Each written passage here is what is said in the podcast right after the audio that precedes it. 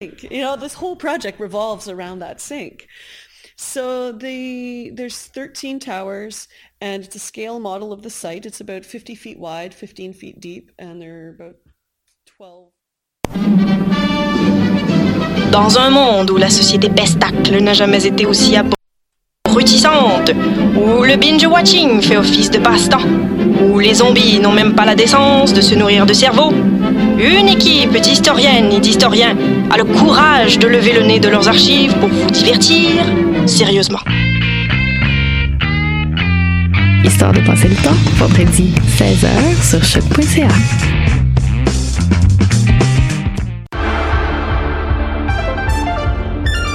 Cinéma, jeux vidéo, télé, bande dessinée, littérature. Chaque semaine, les Amazones se réunissent pour discuter geekness avec un regard féministe et un panel pas comme les autres. Parce que la culture geek, c'est pas juste un boys club. Rejoignez-nous tous les mercredis dès 11h sur choc.ca. Eh, vous saviez que choc.ca ce n'est pas que du podcast? C'est aussi 5 chaînes musicales 24 heures sur 24 pour vous accompagner partout. Rock, indie pop, hip-hop, musique francophone et musique électronique en écoute gratuite et à volonté. Pour les découvrir, rendez-vous sur le site de choc.ca sur l'onglet chaîne musicale. Eh, j'ai un plan pour voir et écouter des shows gratuitement toutes les semaines. Le studio, c'est le podcast live de choc.ca. Toutes les semaines, retrouvez le meilleur de l'alternative musicale québécoise pour une session live et une entrevue. Vous pourrez suivre l'émission tous les mardis à 17h30 en vidéo direct sur le Facebook de choc.ca et en audio sur le site internet de la station. Et si vous avez manqué l'émission, pas de problème, retrouvez le studio sur nos plateformes podcast et en vidéo sur YouTube. Musique.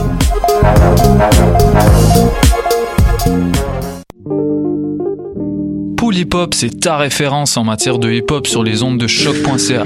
Chaque semaine, entrevues, chroniques, actualités et mix thématiques te seront présentés dans une ambiance décontractée. Le meilleur du hip hop, ça se passe chaque semaine sur les ondes de choc.ca.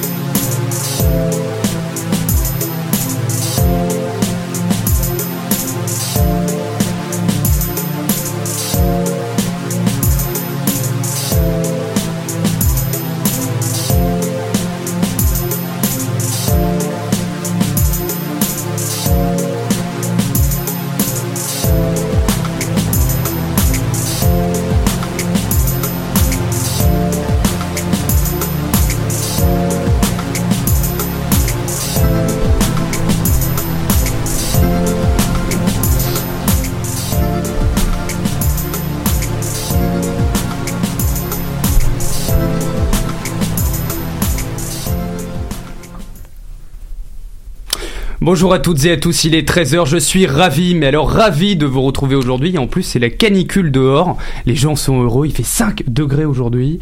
Ici Raphaël Delapré, vous écoutez Le Monde en Marge, une émission d'actualité internationale dans laquelle on s'intéresse à des sujets dont on a peu entendu parler dans les médias québécois.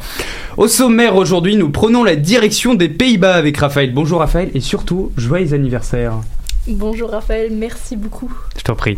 Charles Mathieu qui, quant à lui, nous parlera des marchés boursiers, du Super Bowl et des voitures électriques. Bonjour Charles et bienvenue. Bonjour. Sous les radars également, Madeleine nous emmène dans l'univers de Bilal Hassani, ce chanteur qui fait polémique en France, vous le savez. Par la suite, euh, Anna nous fera son billet d'humeur. Bonjour Anna, nous avons hâte de t'écouter. Merci Raphaël, bonjour à tous. Nous aurons également dans ce journal en Europe, au cœur de la Ligue des Champions avec Charles, pour les fans de foot. C'est parti pour l'émission et bienvenue à tous. Tout d'abord, direction des Pays-Bas désormais. Raphaël, tu nous parles d'une messe qui a duré plus de trois mois sans répit pour une raison des plus altruistes. Explique-nous cela. Oui, tout à fait. Donc, une église néerlandaise a annoncé mercredi la fin d'une messe qui avait commencé il y a trois mois euh, afin d'empêcher l'expulsion d'une famille arménienne après un accord politique leur, leur permettant finalement de rester. Et en quoi faire une messe sans cesse? Aiderait ces gens? Euh, aux Pays-Bas, une loi existe et stipule que la police, la police pardon, n'a pas le droit de pénétrer dans un lieu de culte pendant un office religieux. D'accord, mais alors comment a fait cette petite église afin de faire perdurer une messe pendant plus de trois mois, et ce sans arrêt? Environ 650 pasteurs de tout le pays, mais également euh, de France, d'Allemagne et de Belgique, ont décidé de venir en aide à la communauté en se relayant afin d'assurer les offices religieux sans arrêt. Et quelle est l'histoire de cette famille arménienne Après le refus de plusieurs demandes d'asile, la famille Tamrazian, excusez-moi Un peu- si un je peu l'ai dur à pas bien, prononcer aussi. a quitté son domicile en fin octobre pour trouver refuge dans la petite église Bethel. Euh, ils étaient arrivés aux Pays-Bas il y a 9 ans après avoir quitté l'Arménie suite à des menaces de mort visant le père de la famille en raison de ses activités politiques. La famille habitait illégalement le premier étage du bâtiment et ils ne sont pas sortis de l'église depuis le 26 octobre. Et pourquoi cette longue messe a cessé mercredi dernier? La messe est arrêtée lorsque la communauté a pu être certaine euh, que la famille ne se ferait pas directement déporter. La messe a cessé au lendemain d'un accord conclu par le gouvernement néerlandais permettant la, réévalu- la réévaluation des demandes d'asile euh, refusées d'environ 700 enfants ayant grandi aux Pays-Bas, Mhm. donc dans, dont la famille en question. L'église Bethel arrête donc les offices continus organisés depuis le 26 octobre selon les déclarations du Conseil général de l'église protestante de la Haye, Théo Etema. En tout cas, merci à toi Raphaël pour ces précisions. Nous sommes maintenant avec Charles qui est ici pour nous parler d'économie. Alors Charles, tu as deux nouvelles pour nous aujourd'hui et on commence le tout avec un résumé des marchés boursiers. On t'écoute. Oui, Raphaël, je vais juste commencer en disant qu'aujourd'hui, malheureusement, parce qu'on est au monde en marge, j'ai décidé de ne pas parler du Super Bowl parce qu'on en a parlé dans tous les médias au courant des dernières heures. Mais Bien par vu. exemple, ouais, par- mais par exemple, c'est très bien. J'ai pas, je vous ai préparé quelque chose de plus intéressant, un Allez. résumé, un léger récapitulatif dans le fond de la bourse au courant de la semaine dernière, Hmm. soit celle du 28 janvier au 1er février. En fait, tous les indices aux États-Unis et ailleurs ont terminé en hausse. Les résultats de Apple et de Facebook, les annonces de la Banque centrale américaine, la, ou la Fed, sur la hausse de ses taux d'intérêt, et les résultats du traditionnel rapport mensuel américain sur l'emploi qui a d'ailleurs souligné la création de 304 000 emplois au pays le mois dernier, aurait permis au Dow, au Dow Jones pardon, de prendre 1,32%, au Nasdaq de croître de 1,38% et au S&P 500 de s'apprécier de 1,57%. Notons que la, ba- la baisse du prix de l'action de la compagnie Amazon, qui a révisé à la baisse ses prévisions de vente pour le premier trimestre de 2019, n'a pas l'air d'avoir affecté la hausse de tous ces indices boursiers mentionnés précédemment à Wall Street. Le CAC 40, soit l'indice phare de la bourse de Paris, a de son côté clôturé la semaine dernière pardon, en hausse de 1,9%. Puis le FTSE 100 de la bourse de Londres et le Nikkei 225 de la bourse de Tokyo ont également connu une hausse au courant de la semaine dernière. Et pour finir, direction le Chili, le principal producteur de lithium, vous le savez, une ressource principalement utilisée pour, pour la fabrication des voitures électriques, n'est-ce pas? Ouais, donc enfin hier euh, j'étais j'étais occupé le matin, je faisais ma revue de presse, puis je suis tombé sur un sujet pas mal intéressant. Le Chili a laissé entendre lundi qu'il pourrait commencer à utiliser sa gigantesque réserve de lithium afin de produire des batteries pour les voitures électriques. L'agence de développement du gouvernement chilien, la Corfo, aurait conclu une entente avec la compagnie minière Albert Marley Corp pour avoir accès au lithium à plus petit prix. L'action de la compagnie a d'ailleurs augmenté de près de 9,5% depuis le 25 janvier dernier. On voit donc un engouement pour ça. Oui. En fait, depuis longtemps, le pays exporte ses réserves de lithium à des pays asiatiques, notamment la Chine et la Corée. Puis en entrevue avec l'agence de presse Bloomberg, le vice-président de la Corfo, Sébastien Seichel, aurait affirmé que le pays est confiant que des compagnies fabriquant des batteries telles que Samsung, CDI et POSCO pourraient aller s'installer au pays d'ici la fin de 2019. Il a aussi déclaré que pour le moment, le Chili souhaite uniquement produire les pièces de la fameuse batterie, les pièces séparées, pour ensuite pouvoir la produire en totalité au courant des prochaines années. Donc, on commence avec les pièces, puis après on finit avec la batterie au complet. D'accord. Notons que présentement, c'est la Chine qui domine le marché de la batterie au lithium-ion. À lui seul, le pays produit 65% des batteries et ses plus proches concurrents sont les États-Unis qui en produisent 18%, la Corée du Sud avec 10%, le Japon 6%. L'Europe, de son côté, en produit seulement 2%. En tout cas, c'est très intéressant. Merci Charles pour ces explications. Nous prenons une pause musicale maintenant. Après la pause, direction la France avec Madeleine. À tout de suite.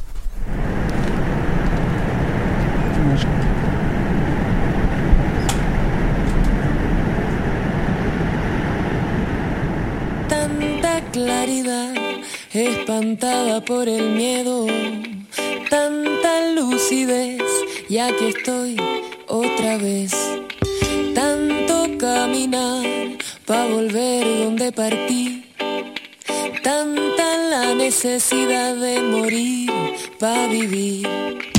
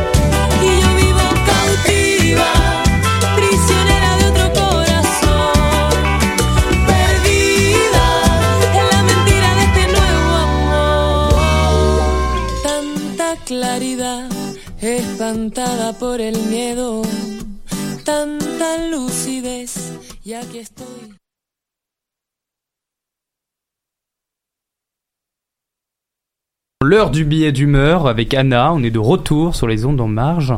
Euh, vous me semblez d'humeur taquine cette, semaine, Anna. Oui, bonjour Raphaël. L'heure est à la blague parce qu'aujourd'hui, Ouais. je vais vous parler d'un sujet mais hyper drôle, la fin du monde par suicide collectif. Ha ha ha.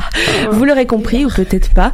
Aujourd'hui, je vous parle d'environnement, le sujet qui, je sais, fait culpabiliser et surtout le barème incontestable de notre stupidité. C'est drôle, hein C'est sans équivoque que les scientifiques et les experts de l'environnement tirent la lame d'urgence sur la situation climatique avec des recherches et des rapports dans des documentaires, à la radio et même dans la rue. Oui, je dis dans la rue parce que j'ai un voisin fort sympathique, plutôt âgé, donc un voisin, un voisin exemplaire. Il marche avec sa petite marchette, donc il fait pas trop de bruit et puis il parle pas très fort parce qu'il a un dentier. Enfin bon, j'adore les vieux, c'est trop mignon. Donc ce charmant voisin, assez vieux pour être qualifié de statisticien sérieux, car dans son expérience de vie, il a su rassembler et compiler euh, les données hivernales et climatiques des 60 dernières années. C'est quand même pas mal. La preuve, c'est que chaque matin, il crie très fort « J'ai jamais vu ça, autant de neige puis des hivers de même !» Qu'il y ait 50 cm ou 4 cm sur sa voiture, il s'énerve avec une telle vigueur, pelle dans une main, grattoir dans l'autre. C'est tellement beau à voir. Moi, ce genre d'intervention, ça m'interpelle vraiment, contrairement au discours scientifique plus ardu. Il faut absolument ralentir le réchauffement à 1,5 degré, sinon l'écosystème de la planète sera fortement déstabilisé. Pour plusieurs à quelques somnifères près, c'est la mort cérébrale. Non, mais c'est vrai. Alors qu'un estime marde de climat marde, bien senti, ça vient me chercher, tu vois, ça m'émeut, c'est plein de sens aussi, parce que le réchauffement climatique, ça veut dire, au grand étonnement de plusieurs, des hivers de plus en plus froids et des étés de plus en plus chauds. Moi, ça me donne un sentiment d'urgence en plus. Ça me donne vraiment envie d'arrêter d'utiliser la voiture, de prendre le métro, euh, d'utiliser seulement des pailles biodégradables et acheter que du local. Anna, qu'est-ce qui t'arrive? Tu me sens différente ces derniers temps Oui, c'est parce qu'il faut agir vite. Mon voisin risque de mourir d'une crise cardiaque dans un banc de neige ou dans ton appartement en pleine canicule au mois de mai. Passe-moi le tofu. Hashtag le tofu sauve des vies. Bref, en communication, on apprend très tôt que pour passer un message, on a besoin d'un émetteur, d'un message clair qu'on transmet ensuite à un récepteur par le canal d'un média. Donc le schéma est vraiment simple. Là, on va voir si vous suivez. L'émetteur ici, c'est... Ah, vous suivez pas, c'est bien. C'est la communauté scientifique. Hein, n'est-ce pas? Et le message, c'est si on ne fait rien, on va tous mourir bande de couilles molles dans un langage plus soutenu, euh, bien évidemment. Soutenu. Et le destinataire à qui le message doit se rendre toi, moi, vous, humains Les qui vivent sur planète les bleue. individus du métro. Voilà. Voilà. C'est simple comme pas possible. Et pourtant, et pourtant, l'humain n'a jamais fait autant, autant pour dépenser beaucoup d'énergie, mais pas forcément là où il devrait. L'hiver, par exemple, on voyage en avion pour aller dans le sud. L'été, on achète euh, des gros climatiseurs pour échapper à la canicule. Je veux dire, en termes de logique, sur le long terme, c'est pas, enfin, c'est zéro pointé. Hein. Pourquoi pas construire des villes à la campagne parce que l'air est pur tant qu'on y est? Je veux dire, on nage en plein délire. Serait-ce au niveau de l'émetteur? Ici, les scientifiques et les experts, faudrait-il remplacer par des figures plus populaires, plus charismatiques? Euh, On pense par exemple à Brigitte Bardot sur les banquises euh, avec les phoques, ou alors à Leonardo DiCaprio aux Nations Unies, plus d'acteurs, des célébrités pour porter la cause de l'environnement, peut-être. Mais je pense aussi à la fois où Pamela Anderson s'est rendue au Parlement français euh, il y a quelques années, je ne sais pas si vous vous en souvenez, euh, ça avait fait parler parce qu'elle était là pour euh, parler des canards et des oies et donc du gavage pour le foie gras. Et euh, finalement, on avait passé plus de temps à parler euh, et filmer les députés la bouche ouverte en train de saliver à la vue de la belle siliconée que de parler de foie gras. Donc euh, voilà, c'était un flop monumental. Donc alors peut-être qu'il faudrait changer la manière que le message est diffusé. Parce que bon, les scientifiques peut-être un peu endormants, est-ce qu'on change avec des célébrités? C'est peut-être une solution. Mais il y a aussi, euh, je ne sais pas si vous vous rappelez, mais en 2003, l'Organisation mondiale de la santé qui avait adopté un traité international, international pardon, appelé la Convention cadre pour la lutte anti-tabac. En gros, les États qui ont ratifié cette convention s'engageaient à introduire des législations sur le plan national, dont certaines comme l'étiquetage pour les paquets de cigarettes. Donc, en vue d'apparaître un peu partout sur le paquet de cigarettes, euh, on a vu apparaître des messages du, du style fumez-tu, avec des poumons bien dégueulasses et des bouches pleines de bourgeons de cancer. Et apparemment, euh, ça serait plutôt efficace. A dream. Imaginez qu'on fasse la même chose pour tout produit qu'on consomme. Exemple, tu vas au supermarché et tu achètes un paquet d'Oreo et de la même manière que les paquets de cigarettes, tu aurais 30 à 50% de la surface du paquet qui serait euh, dessus par exemple un orang-outan sanguinolent, les bras arrachés qui te regarde avec ses petits yeux et euh, tu aurais en gros écrit 25 000 hectares de forêt pour euh, faire les biscuits que tu es en train de manger ou alors tu pourrais encore aller plus loin, tu pourrais avoir écrit dessus le, salaire des personnes qui s'occupent dans les multinationales de faire tes Oreos. Tu pourrais aussi avoir le nombre de bateaux et de camions que ça prend pour arriver jusque dans ton panier. Donc l'empreinte écologique euh, de, de ton paquet, exactement.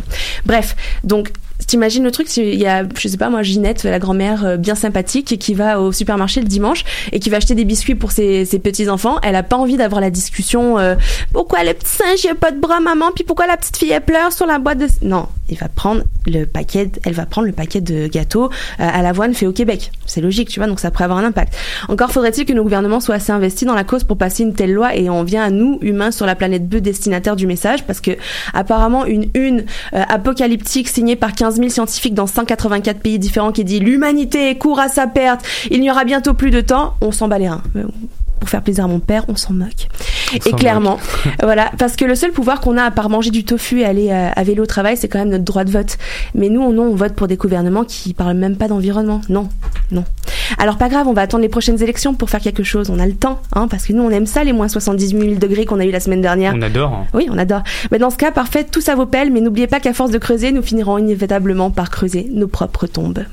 Merci beaucoup Anna pour cette chronique. On va retrouver tout de suite Madeleine qui est euh, avec nous depuis la France. Ah bah finalement on va écouter de la musique. Ce sera la pause et après on retrouvera Madeleine. Des bisous et des câlins, je veux tous les jours. Je suis comme ça. I am me, and I know I will always be. Je suis free, oui j'invente ma vie. Ne me demandez pas qui je suis. Moi je suis le même depuis tout petit. Et malgré les regards, les avis, je pleure, je sors et je ris. You put me in a box, want me to be like you. Je suis pas dans les codes, ça dérange beaucoup. At the end of the day, you cannot change me, boo. Alors, laisse-moi m'envoler. I, I'm not rich,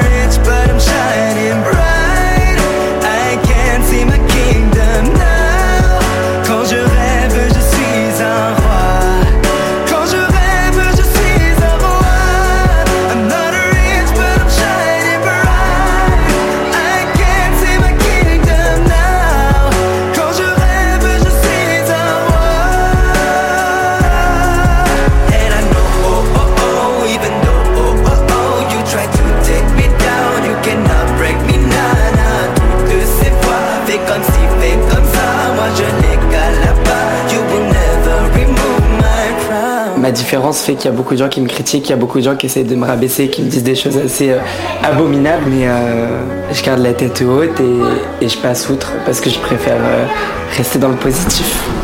Il s'assume, euh, et tu vois, il, il porte des perruques, il se maquille. euh, je pense qu'il faut des gens comme ça. On choisit son travail, sa coiffure, ses amis, sa routine, parfois l'amour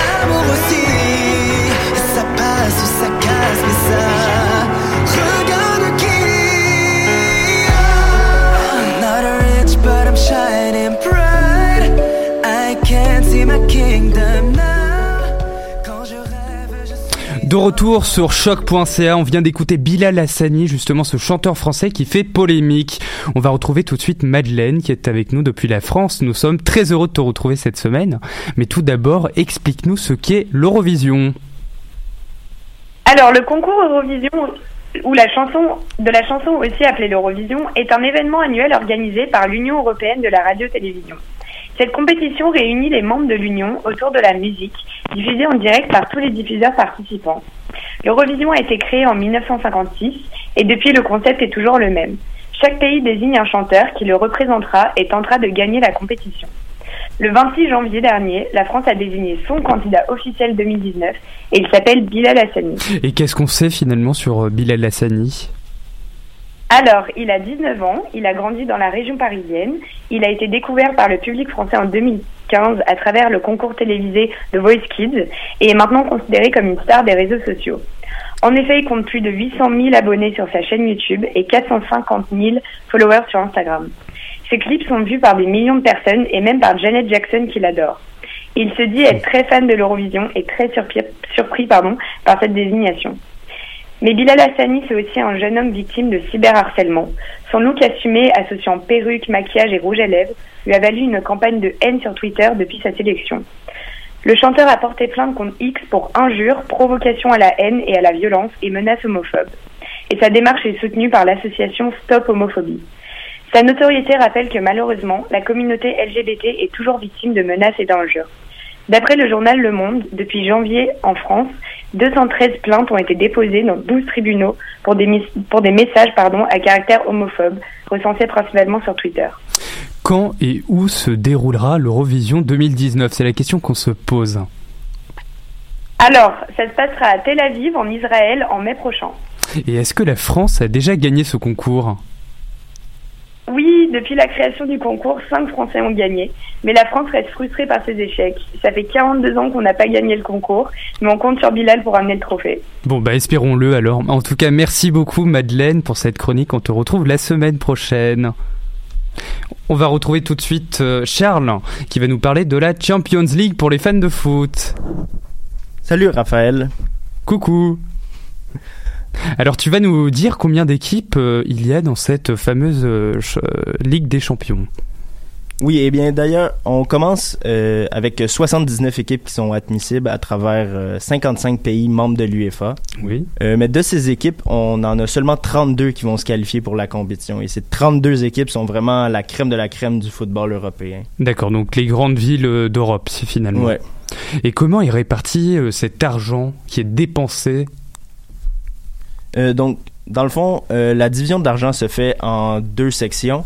Euh, on a un montant fixe pour chaque équipe qui participe à la compétition. Oui. Et on a une section qui s'appelle le market pool, dans le fond, qui sera distribuée proportionnellement selon plusieurs critères. Donc, la grandeur de la ligue, Mhm. le nombre de clubs qui est dans la ligue, qui est dans la Ligue des champions, des performances de la saison dernière et la valeur des contrats télé pour chaque club.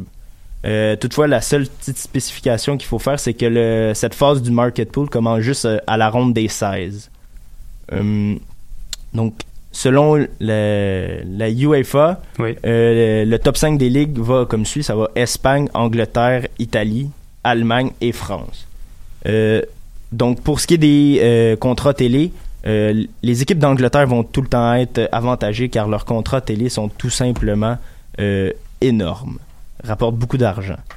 Euh, maintenant, pour la phase, euh, euh, les montants fixes. Donc, les 32 équipes, comme j'ai dit, vont recevoir d'entrée de jeu 12,7 millions d'euros garantis, appelé le bonus de participation. D'accord. Par la suite, on a 6 de ces 32 équipes qui vont qui reçoivent 2 millions supplémentaires à cause qu'ils ont joué plus de matchs pour se qualifier. Par la suite, euh, à- il y a un bonus de performance. Donc, à chaque victoire, on a 1,5 million d'euros. Euh, et pour une- un verdict nul, on a 500 000 euros. Ah ouais, quand même. Ah, donc- les équipes qui passent, qu'est-ce qui se passe avec eux? Quels sont les tarifs? Euh, donc, dans le fond, pour passer à la ronde des 16, on Ouais. reçoit 6 millions. À la suite, en quart de finale, on reçoit 6,5. En demi-finale, on reçoit 7,5. Euh, le club en- qui gagne la finale va recevoir 15,5 millions d'euros. Et le club qui perd la finale en recevra 11. Euh, Et si les, si les vainqueurs sont une équipe de 5 grandes ligues, qu'est-ce qui se passe? Eh bien, s'ils sont dans ces cinq grandes ligues, on parle euh, d'un profit de 100 millions d'euros, sans compter la vente de chandails, les places dans le stade et tout. Donc, pour des équipes, des, pour les équipes qui participent, c'est vraiment de l'argent. Euh, c'est sûr. C'est très important pour pouvoir ensuite euh, l'investir dans des joueurs dans l'académie et tout. Euh, juste quelques petits exemples. La saison dernière, le Real Madrid, qui a gagné sa troisième Coupe des Champions en trois ans, a gagné 101 millions d'euros avec juste avec cette compétition. Donc, c'est des revenus assez importants pour euh, les équipes qui participent. Donc, Et où aura lieu justement la finale euh, C'est le 1er juin. 1er oui, c'est le juin 1er 2019. juin. Euh, la finale aura lieu en Espagne au stade de l'Atlético Madrid au euh, Metropolitano. Et tu, tu y seras? Oh, j'aimerais ça, mais les billets coûtent très très cher. c'est dommage. Bon, en tout cas, c'est ce qui conclut l'émission et nous étions ravis d'être là avec vous. Merci à vous et on se retrouve la semaine prochaine. C'était Raphaël de l'après l'animation. Bonne fin d'après-midi à vous.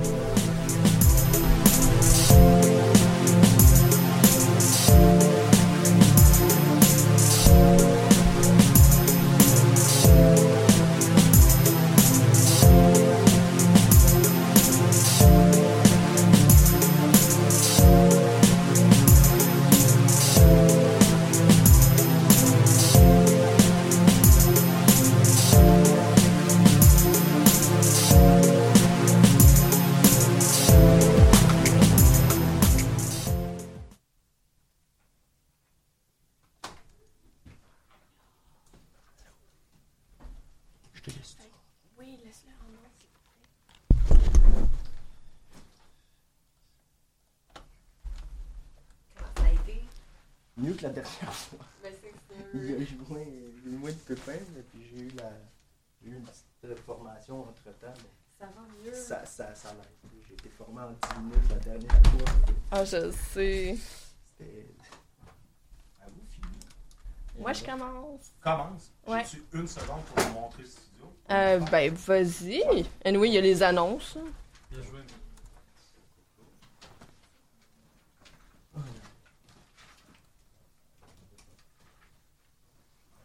Et puis j'ai deux minutes pour m'installer.